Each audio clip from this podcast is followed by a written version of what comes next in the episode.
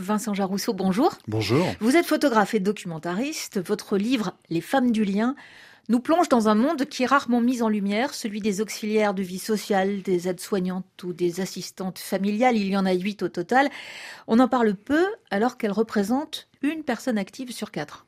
Oui, c'est ça. C'est environ 3 euh, millions de, de travailleuses euh, en France, on a tendance à l'oublier, sur 12 millions euh, d'actives.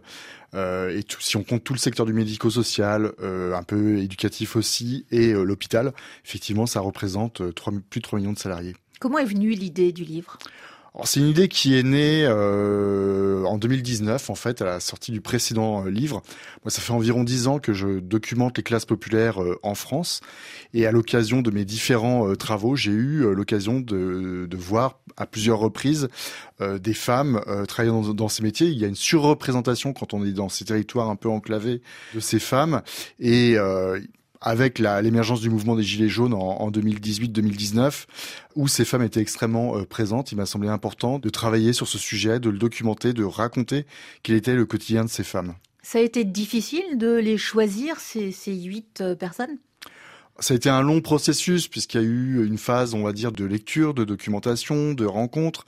Moi, j'ai voulu cibler mon travail sur deux territoires bien distincts que sont la Seine-Saint-Denis et euh, une région rurale et post-industrielle, en l'occurrence l'Avenois, autour de Fourny et, et Avennes-sur-Helpe, dans le nord de la France. Pourquoi ces deux territoires? Puisqu'on a deux représentations des classes populaires en France, l'une urbaine, plutôt euh, d'origine étrangère. Hein. Il faut savoir que par exemple les auxiliaires de vie en Ile-de-France, euh, une sur deux sont nées euh, à l'étranger, sans compter les descentes d'immigrés. C'est tout le contraire quand on va dans les territoires ruraux et enclavés, où ce sont des femmes qui ont toujours vécu dans ces régions, qui ont leur famille et qui ont une vraie centralité sociale dans ces territoires. Alors c'est un mélange de BD et de romans photos documentaires, ce qui vous permet d'aborder les parcours de vie et le quotidien de leur travail.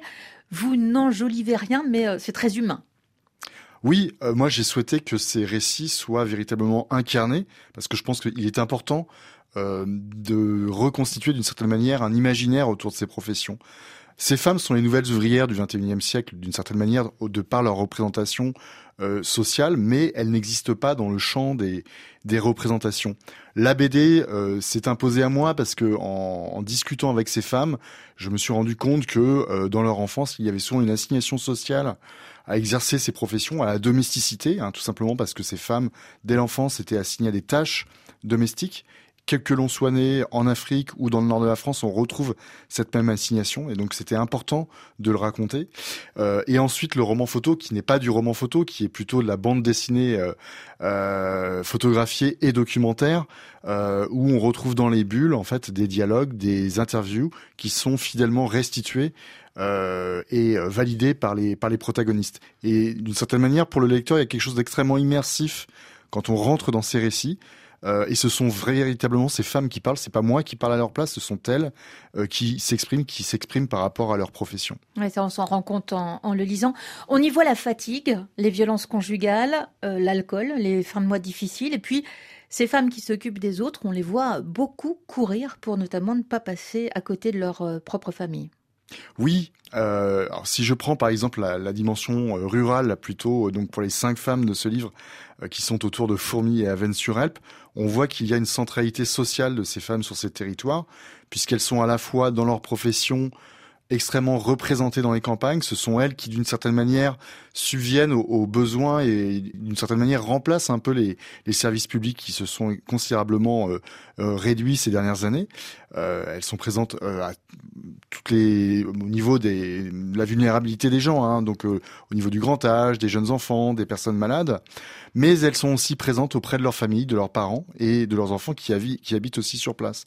Donc il y a cette double centralité, à la différence de leurs maris, des hommes euh, qui, de par leur profession, quand on est relativement peu diplômé, souvent on travaille loin dans les métiers de la route, du BTP euh, ou de la logistique, on est amené à, travailler beaucoup plus loin et à ne pas être présent sur le, sur le territoire. Vous abordez également la précarité, le fait que plusieurs des contrats de ces femmes arrivent parfois euh, à un terme. Bah, ce qui est central dans ces professions, c'est qu'elles ne sont absolument pas reconnues à la fois professionnellement, euh, de par les compétences qu'elles acquièrent, de par l'intelligence euh, affective qu'elles qu'elles demandent, Euh, et les salaires, effectivement, sont extrêmement bas. Si je prends par exemple le cas des auxiliaires de vie en France, il y en a 800 000, c'est absolument considérable. Euh, c'est une profession où en moyenne on perçoit 1100 euros par mois, où on doit attendre 15 ans environ pour percevoir l'équivalent d'un SMIC mensuel. Pourquoi? Parce qu'il y a un système de comptabilisation des, horaires qui, est assez obsolète. C'est-à-dire qu'on compte les heures en, en présence euh, chez les personnes âgées, euh, mais sans euh, comptabiliser les, les, temps de trajet entre les différents patients, ce qui n'est pas le cas par exemple d'une infirmière libérale. Euh, donc résultat, ce sont des femmes qui travaillent à temps plein, mais qui sont payées partiellement, d'où d'où ces niveaux de salaire extrêmement bas, et c'est le cas de toutes ces professions à des niveaux évidemment variables, y compris pour une éducatrice spécialisée qui a 20 ans de carrière, le salaire n'excède pas les 1800-1900 euros par, par mois. Elles ne sont pas assez reconnues au, plan financier, mais elles sont euh, fières de leur travail. Elles, sont, elles savent pourquoi elles sont là. Elles savent pourquoi elles exercent cette profession. Il n'y a pas de problème de sens quand on est euh, euh, aide-soignante, auxiliaire de vie ou travailleuse familiale, par exemple.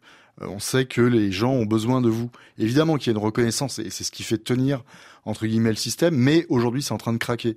Aujourd'hui, vous avez des services d'aide à domicile très nombreux qui, pour la première fois de ces derniers mois, euh, sont obligés de refuser des prises en charge euh, des personnes âgées. Vous avez des centres pour enfants handicapés en France euh, qui n'accueillent plus le public faute de, personnel puisqu'il y a énormément de démissions.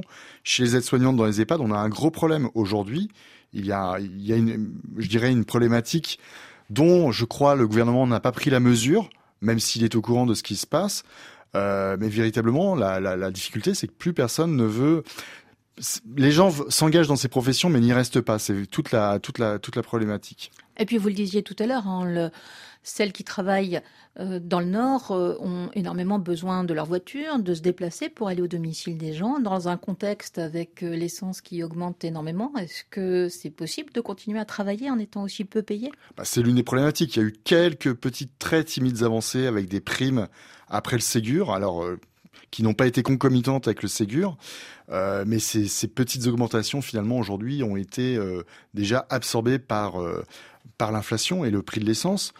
Autre exemple très récent, on oublie toujours un peu ces professions, mais les auxiliaires de vie ne sont pas considérés comme prioritaires aux, pompes à essence avec le conflit social qu'il y a actuellement autour des raffineries, à la différence des soignants. Or, elles ont absolument besoin de leur voiture pour accéder au domicile des patients.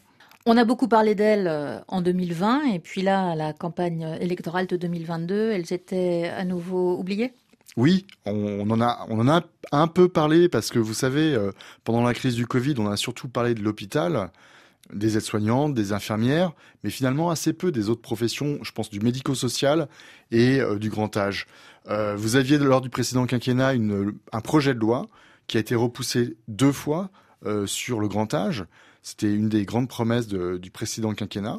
Cette loi a été définitivement abandonnée et aujourd'hui il y a un grand point d'interrogation euh, dans, ce secteur. Euh, ce sont des métiers où on prend soin du vivant. D'une certaine manière, ils s'inscrivent complètement euh, dans la transition écologique dans laquelle on doit s'engager. Euh, ils en font partie puisque on va, on arrive dans des périodes où on va connaître de plus en plus de situations de vulnérabilité, comme au moment du de Covid, et on aura de plus en plus besoin de ces professions, y compris, je pense, à Valérie dans ce livre qui est euh, technicienne d'intervention sociale et familiale. C'est une profession que personne ne connaît. Moi, je l'ai découverte effectivement. Moi aussi, je l'ai découverte en, en, suivant Valérie, et euh, on voit qu'elle fait un travail extrêmement fin au sein des familles en situation de grande fragilité sociale. Euh, véritablement, c'est un métier d'avenir, mais qui aujourd'hui mériterait d'être plus connu, d'être développé, d'être reconnu surtout.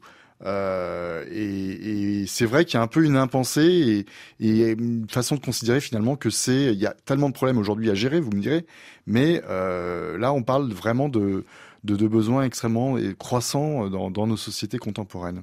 Vincent Jarousseau, merci. Je rappelle le titre de ce livre, Les femmes du lien, paru aux éditions Les Arènes.